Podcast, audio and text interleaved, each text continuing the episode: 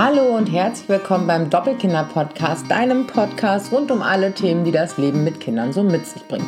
In meinem Fall sind das zwei Kinder. Ich bin Zwillingsmama, mein Name ist Julie und ich blogge auf doppelkinder.com ja, über alles, was mich als Mama so bewegt. Und heute gibt es hier einen neuen Text, den ich für dich eingesprochen habe, der zuerst auf dem Blog erschienen ist. Den kannst du dir jetzt hier anhören. Ich freue mich sehr, dass du da bist und wünsche dir ganz viel Spaß.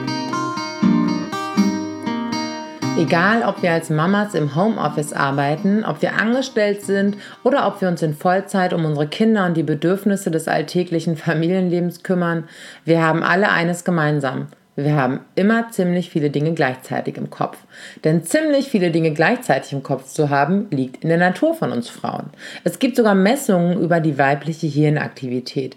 Wenn wir eine Biene sehen, denken wir nicht einfach nur, oh, eine Biene, Unsere Zellen im Kopf feuern mit Assoziationen von Blumen, Blüten, Honig und vielleicht auch unserer Schwiegermutter um sich, wenn sie diejenige ist, die den Honig immer vom Imker ihres Vertrauens mitbringt. Wir können also schon von Natur aus gar nicht anders, als in unserem Kopf ein gedankliches Feuerwerk abzufackeln. Das ist eine tolle Fähigkeit, aber ich bin mir ziemlich sicher, dass jede von euch schon mal ziemlich genervt von dieser Gedankenkirmes war. Spätestens, wenn wir versuchen, uns zu entspannen und wir dabei im Kopf schon mal den Einkauf von morgen durchgehen. Du kannst entspannen ruhig mit versuchen, Elternsex zu haben ergänzen. Denn auch wenn das ein ganz eigenes Thema ist, ich kann euch mal so ganz unter uns sagen, dass ich auch dabei meinen Kopf immer fröhlich einfangen muss, damit er nicht anfängt, gedanklich die To-Dos der nächsten Woche durchzugehen. Sorry, Schatz, ich kann nichts dafür, das ist mein Gehirn. Doch es gibt noch andere Situationen, in denen unser voller Kopf mit all den Erledigungen, Aufgaben und Plänen, die wir Jägerinnen und Sammlerinnen des digitalen Zeitalters mit uns herumtragen, uns echt in die Quere kommt. Nämlich dann, wenn wir Zeit mit unseren Kindern verbringen. Ich beobachte das an mir selbst und zwar nicht erst, seitdem ich freiberuflich wieder arbeite. Ich kenne diese gedankliche Unstrukturiertheit auch schon aus meiner Elternzeit. Die Auswirkung ist immer die gleiche. Ich bin nicht voll da. Zumindest nicht mental. Ich plane, ich zerbreche mir den Kopf über anstehende Termine, ich grübel über neue Ideen nach, schreibe noch schnell ein paar Nachrichten auf dem Smartphone oder höre Voicemails ab. Das nervt nicht nur mich selbst, sondern vor allem auch die Kinder. Seitdem sie zur Tagesmutter gehen, habe ich eigentlich ganz klar die Regel, der Nachmittag gehört ihnen. Im Laufe der vergangenen Monate musste ich allerdings feststellen, dass ich das nicht immer so ohne weiteres einhalte und auch nicht uneingeschränkt einhalten kann.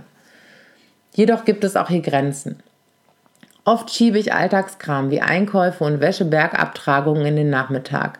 Denn auch solche Erledigungen gehören zum Familienleben dazu und nennt mich ruhig spießig, aber irgendwie glaube ich, dass es für Kinder auch gar nicht so verkehrt ist mitzubekommen, dass es einfach Dinge gibt, die getan werden müssen, damit die familiäre Logistik nicht zum Erliegen kommt.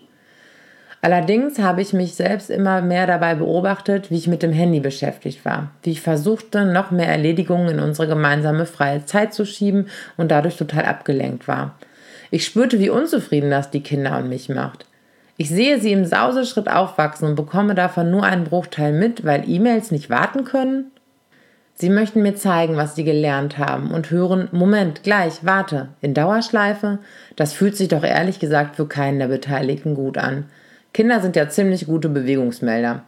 Wenn irgendwas nicht ganz glatt läuft, bekommen wir eine direkte Mitteilung in Form von kaum aushaltbarer schlechter Laune des Nachwuchses und einem Extremverhalten, das seinesgleichen sucht. Manchmal ist das von dem normalen Autonomiephasengedöns gar nicht so leicht zu unterscheiden. Und ich möchte damit auch nicht zum Ausdruck bringen, dass jede bewölkte Gemütslage beim Kind auf elterliches Fehlverhalten zurückgeht. Ich für meinen Teil meinte allerdings eine allgemeine Unzufriedenheit zu verspüren.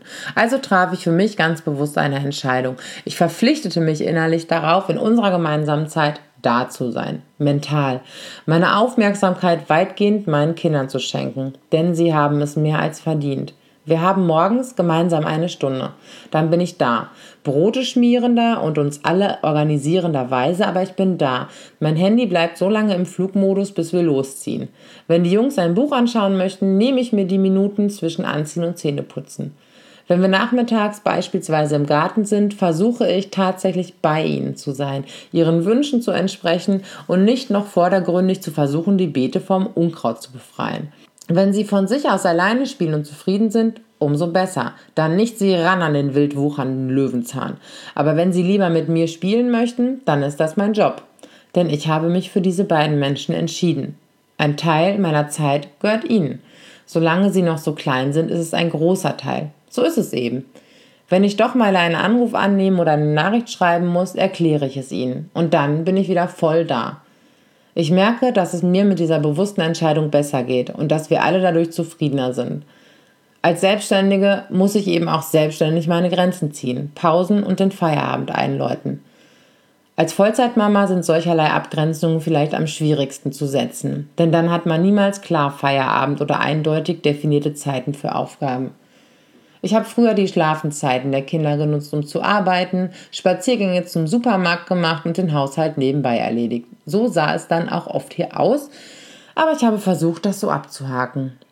Um nachmittags nicht mehr permanent die Arbeit im Kopf zu haben, versuche ich jetzt, mich zu konzentrieren. Ich habe alle Benachrichtigungen an meinem Handy und dem Laptop ausgeschaltet, damit mich keine rot eingekreisten Zahlen oder Hinweistöne mehr ablenken. Denn immer wieder aus meinen Aufgaben herauszufallen, weil ich mal eben auf eine private Nachricht antworte oder im Internet ein paar Klamotten bestelle und dann wieder einsteige, kostet mich viel Zeit und Energie. Ich versuche mir einen Plan für den Tag zu machen und diesen nicht zu voll zu packen. Darüber habe ich auch im Interview mit Coach Tina im Podcast neulich gesprochen. Das funktioniert beruflich und privat gleichermaßen. Ich versuche abzuwägen, was für den heutigen Tag wirklich wichtig ist, was erledigt werden muss, was mich meinem Ziel am effektivsten näher bringt und was ich getrost erstmal hinten anstellen kann. Es ist dabei ein bisschen wie mit dem Mama sein. Es ist gut, wenn man einfach mal loslässt. Es gibt ein Zitat von Meister Eckhart, einem deutschen, spätmittelalterlichen Theologen und Philosophen, das mir gerade oft dabei hilft, gedanklich anwesend zu sein, wenn meine Kinder da sind. Immer ist die wichtigste Stunde die gegenwärtige. Immer ist der wichtigste Mensch der, der dir gerade gegenübersteht. Immer ist die wichtigste Tat die Liebe. Wenn ich allein bin, bin ich der wichtigste Mensch in meinem Leben. Wenn meine Kinder und mein Mann da sind, sind sie es und wenn ich mit einem von euch spreche, dann solltet ihr das sein. Ich möchte diese Sätze noch mehr verinnerlichen, denn sie helfen mir wirklich, mich auf das Wichtige zu konzentrieren. Ja, ihr Lieben, wie ist denn das bei euch? Wie konzentriert ihr euch auf die Kinder oder wie schafft ihr das, diese ganzen Alltagsdinge einerseits unter einen Hut zu bringen, aber doch ähm, voneinander zu trennen, damit man nicht immer so unglaublich abgelenkt ist und mit dem Kopf irgendwie ganz woanders und seine Aufmerksamkeit eben auf seine Kinder lenken kann. Das würde mich interessieren. Ich freue mich, wenn ihr mir schreibt, eine ähm, Nachricht hinterlasst, einen Kommentar hinterlasst. Ich danke euch von ganzem Herzen ja, für, dafür, dass ihr hier seid und fürs Zuhören und ich wünsche euch noch einen schönen Tag. Bis bald.